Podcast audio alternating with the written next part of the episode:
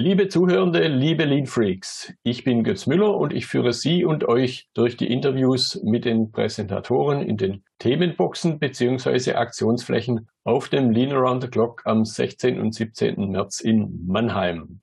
Heute geht es um ein spannendes Thema, das über das Thema Lean Around the Clock definitiv hinausgeht. Ich unterhalte mich da mit zwei Urgesteinen, mit zwei Pionieren der Scrum Community, auch in Deutschland, die das Thema Scrum aus den Anfängen in der direkten Berührung mit Jeff Sutherland kennengelernt haben, dort die Entwicklung mit beobachten konnten. Ich unterhalte mich mit dem Jean-Pierre Berger und dem Dirk Fritsch, die klare Schwerpunkte in der Softwareentwicklung haben, aber der Dirk Fritsch zum Beispiel eben auch finde ich sehr spannend, einen Hintergrund in der Industrie, in der Metallverarbeitung, Bearbeitung und vielleicht könnte man so sagen, sich da ein gewisser Kreis sogar schließt, wenn es jetzt eben auf einer in Anführungszeichen Lean-Veranstaltung, aber eben auch um Scrum geht. Deshalb herzlich willkommen. Hallo. Hi. Hallo. So, jetzt machen wir einen kurzen Teaser, ein kurzes Gespräch über das, was die Besucher des LATCs in den zwei, weil es über beide Tage geht, an den zwei Tagen in den Themenboxen von euch Scrum-Events erwarten können und vielleicht zum Einstieg die Frage, und da nehme ich mich so ein bisschen als Stellvertreter für die Lean-Menschen. Warum lohnt sich's für Lean-Menschen, sich mit Scrum und Agile überhaupt zu beschäftigen? So, man könnte ja auch sagen, ha, mit Lean habe ich genug am Hut. Wenn, wenn ich reinspringen darf, mache ich das gleich. Also, wenn man sich mit, mit Scrum auseinandersetzt, dann weiß man, dass der Erfinder von Scrum, der Jeff Sutherland, tatsächlich sich sehr stark mit Lean beschäftigt hat und daraufhin dann ein Rahmenwerk gebaut hat, das wir heute als Scrum kennen und das dann irgendwann mal in die Geschichte als Agile, als Agile Framework da eingegangen ist. Total spannend ist, wenn man ihn hört und ihn dazu hört, was er dazu sagt. Er sagt, naja, was wir hier haben, ist tatsächlich, wir haben Lean Thinking und Empirism, also die zwei Stufen da mit drin und das Ganze noch verbunden mit Kundenfeedback. Und das könnte vielleicht was sein, was die Lean-Community dann auch interessiert. Und was wir dann so geplant haben, ist tatsächlich, dass man so ein bisschen erleben kann. Also wir würden gerne Zirkeltraining mit euch machen und einfach mal diesen Scrum-Zirkel mit ein paar Leuten durchlaufen, die dann zu uns kommen. Ja, ich glaube, das ist dann auch eine große Chance. Wir werden das sicher gleich noch vertiefen.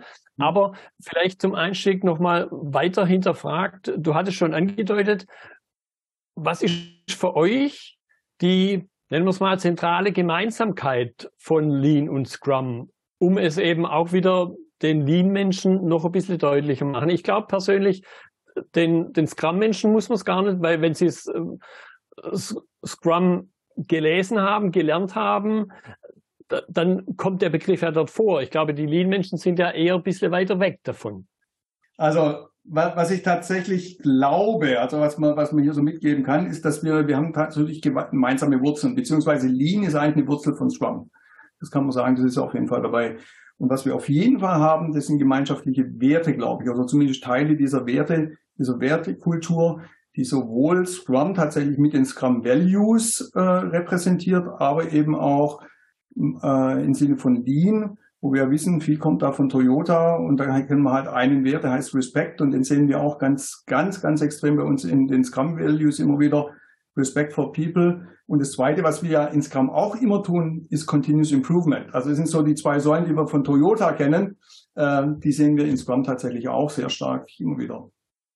Ja, ich, ich möchte jetzt äh, Dirk konkret mal ansprechen. Ich hatte vorhin das kurze Stichwort gesagt aufgrund deines, nehmen wir es mal, Hintergrunds in der Industrie, in der Produktion, Metall, schließt sich für mich so als Außenstehender, aber ich will da gar keine Worte in den Mund legen, schließt sich ja so ein bisschen ein Kreis und, und möchte jetzt da eben auch deinen Eindruck noch ein bisschen vertiefter davon was lernen auch. Hm. Also für mich ist halt das Spannende, ganz viele Unternehmen, die ja auch gerade mit Lean arbeiten und für die Lean halt wichtig ist, die optimieren natürlich ihre ganzen Produktionsprozesse letztlich auf der Basis.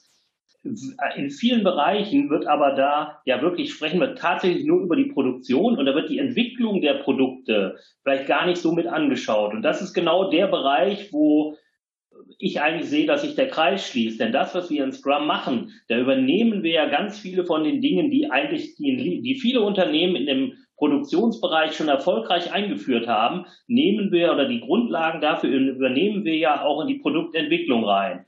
Und das ist ja ganz spannend, wenn man sich mal vorstellt, dass ein Unternehmen, das vielleicht schon einen richtigen Mehrwert dadurch gewonnen hat, dass es erfolgreich die Produktion mit Lean optimiert hat, wenn man das vielleicht auch noch einen Schritt vorher tun könnte mit der Produktentwicklung, ich glaube, das wäre nochmal ein deutlicher Mehrwert. Und da sehe ich auch genau, dass sich diese beiden Methoden wunderbar ergänzen und dass man da irgendwo den Kreis schließen kann. Ja, und ich, weil ich jetzt selber da auch ein bisschen Hintergrund habe in der Produktentwicklung, weiß ich eben auch, dass da immer eine gewisse, nennen wir es mal vorsichtig, eine gewisse Distanz zwischen der Entwicklung und der Produktion herrscht. Ähnlich wie in anderen Kontexten. Und natürlich, und so, so habe ich es mal gelernt, ist natürlich der Hebel in diesem frühen Bereich Entwicklung viel größer, was spätere Kosten unter Umständen angeht. Und ich glaube da auch, wenn ich da sehr früh eine Gemeinsamkeit schaffe, ein gemeinsames Denken, ein gemeinsames Ausrichten, dann kann ich nochmal einen echten Schritt nach vorne machen.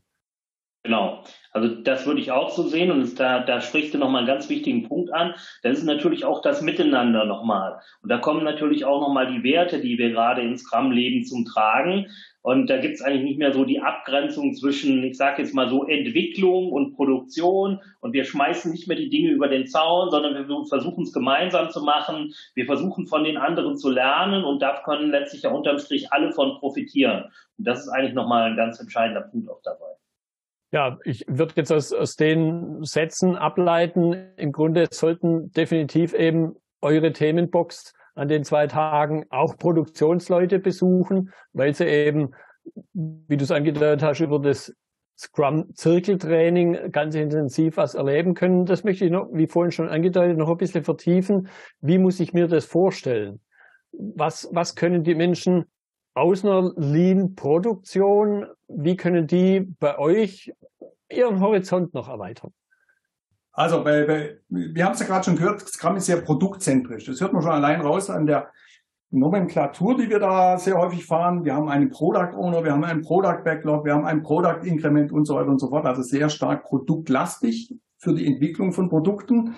Und das wollen wir so ein bisschen einfach mal darstellen mit Hilfe dieses Anführungsstriche Zirkeltrainings, wo wir einfach mal so ein bisschen durchgehen wollen mit diesen einzelnen Themen, die da drin stecken aber vielleicht auch einfach mal verproben mit so kleinen Simulationen, kleinen Übungen, dass man da was mal machen kann und zum Beispiel dann zu sehen, wie funktioniert denn das mit so, ich sag mal, Schlagwörtern wie Velocity oder sowas, dass man das einfach mal erlebt, was verbirgt sich da dahinter. Das mhm. würden wir jetzt gerne machen. Und anhand eines, ich sag mal, einen großen Posters so mal ein bisschen durchgehen und zeigen, wo stecken die Elemente, was für Effekte haben wir da, etc. etc. Das würden wir machen bei unserem Bestand beziehungsweise. Also einerseits, glaube ich, könnte man es auch so ausdrücken, ich nehme wirklich mal die Handel in, in die Hand und merke, was mit meinen Bizeps passiert, wenn, wenn ich das mache. Vielleicht wie er am Anfang ein bisschen angespannt wird. Also, dass da aber eben was passiert und was ich persönlich eben sehr spannend finde, du hast gerade die Rollen schon angedeutet, den Product Owner, den Scrum Master. Das finde ich definitiv, ich persönlich definitiv eine Sache, dass man aus dem Agile Scrum Kontext als Lean Mensch auch noch lernen kann, weil diese Rollen dort sehr viel, viel greifbarer auch beschrieben sind, bis hin zu ja Ausbildungen und, und eben auch diese Relation zu den Menschen vor allen Dingen. Also ja, das ist sicherlich richtig. Also die Rollen spielen da schon oder sind da auch nochmal ein wichtiger Punkt mit. Ich glaube aber auch, was ganz spannend ist, es ist nochmal eine andere Art von Denkweise eigentlich. Denn in der Produktion, wenn du dort einmal bist, dann hast du ja eigentlich Dinge, die, über, die über einen längeren Zeitraum tust. Und in der Produktentwicklung ist es natürlich nochmal ganz anders. Da musst du viel flexibler reagieren. Da bist du in kürzeren Iterationen unterwegs, weil du, um an den Punkt zu kommen, dass du mit irgendetwas in Serie gehen kannst, ja ganz viele Experimente machen musst. Und das ist eigentlich das, was wir am Stand auch nochmal vorstellen, wie das passende Modell dazu ist, wie man das tun kann und wie man da einfach in kurzen Iterationen ähm, ja die alle Beteiligten äh, mehr mit involviert, um damit auch wirklich zu guten Ergebnissen zu kommen und das halt kurzfristiger macht und nicht so lang betrachtet wie in der Produktion. Ja, ich glaube, ein Stück weit ist das ja auch ein vielleicht gewisser Zwang, weil ich mich ja eher in einem Projektkontext bewege, wo ich diese Einmaligkeit eines Projektes habe, eines Entwicklungsprojektes. da kann ich nicht sagen, ah ja, das mache ich im nächsten Durchlauf nochmal. Das könnte unter Umständen anderthalb Jahre später sein, wenn ich an dem, im nächsten Projekt an der gleichen Stelle wieder bin. Also auch das, glaube ich, könnte eine Chance sein. So höre ich es auch raus für Menschen aus dem Lean-Kontext. Wie gehe ich mit diesem Einmaligkeitsaspekt um? Und es gibt natürlich auch Lean-Ansätze, die halt jetzt nicht in der Massenproduktion sind. Und da könnte ich mir eben vorstellen, dass da der ein oder andere Gedanke aus dem Scrum-Kontext auch in so einen Kontext übertragen werden kann, oder? Das würde ich so bestätigen. Gut. Was würdet ihr sagen, macht es Sinn? Ist es notwendig oder sind es dann doch wieder alle in Anführungszeichen, die den Begriff Lean schreiben können? Wen möchtet ihr, wenn wir es mal den Spieß umdrehen, wen möchtet ihr am liebsten in euren Themenboxen sehen? letztendlich alle Interessierte, würde ich mal sagen. Also jeder, der sich für dieses Thema interessiert und sagt, oh, da würde ich gern mehr drüber erfahren, den wollen wir da sehen und würden gern tatsächlich gern das Wissen teilen und was wir absolut gern machen, also wir wissen, wir, wir, haben eine, wir haben gemeinsame Wurzeln und würden das gerne zeigen. Also das sind unsere gemeinsamen Wurzeln und hier äh, würden wir auch sehr gerne als Community mal ein bisschen die Sichtweise so erweitern, dass wir über den Tellerrand rausgucken und vielleicht sehen können, hey, was haben, haben wir vielleicht zu euch, für euch zu bieten, was könnt ihr uns noch bieten? Das wäre ziemlich cool. Also das, das wäre was, was wir tatsächlich dann erreichen möchten, wo wir hoffen, dass viele vorbeikommen und sich das mal bei uns angucken. Ja, und da kann ich alle Besucher, die, die schon eine Karte haben oder vielleicht die noch schwankend sind und sich noch keine Karte gekauft haben, definitiv nur auffordern, eine Karte zu kaufen, bei euch vorbeizuschauen. Ich bin mir ganz sicher, dass es da spannende Dinge zu erleben gibt, greifbar zu erleben gibt. Deshalb danke ich es euch im Vorfeld schon für eure Zeit heute im Interview und dann im nächsten März auf dem LATC. Wir bedanken uns auch ebenfalls. Vielen Dank. Danke dir.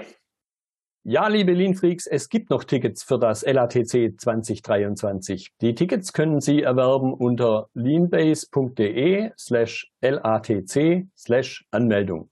Wir sehen uns in Mannheim.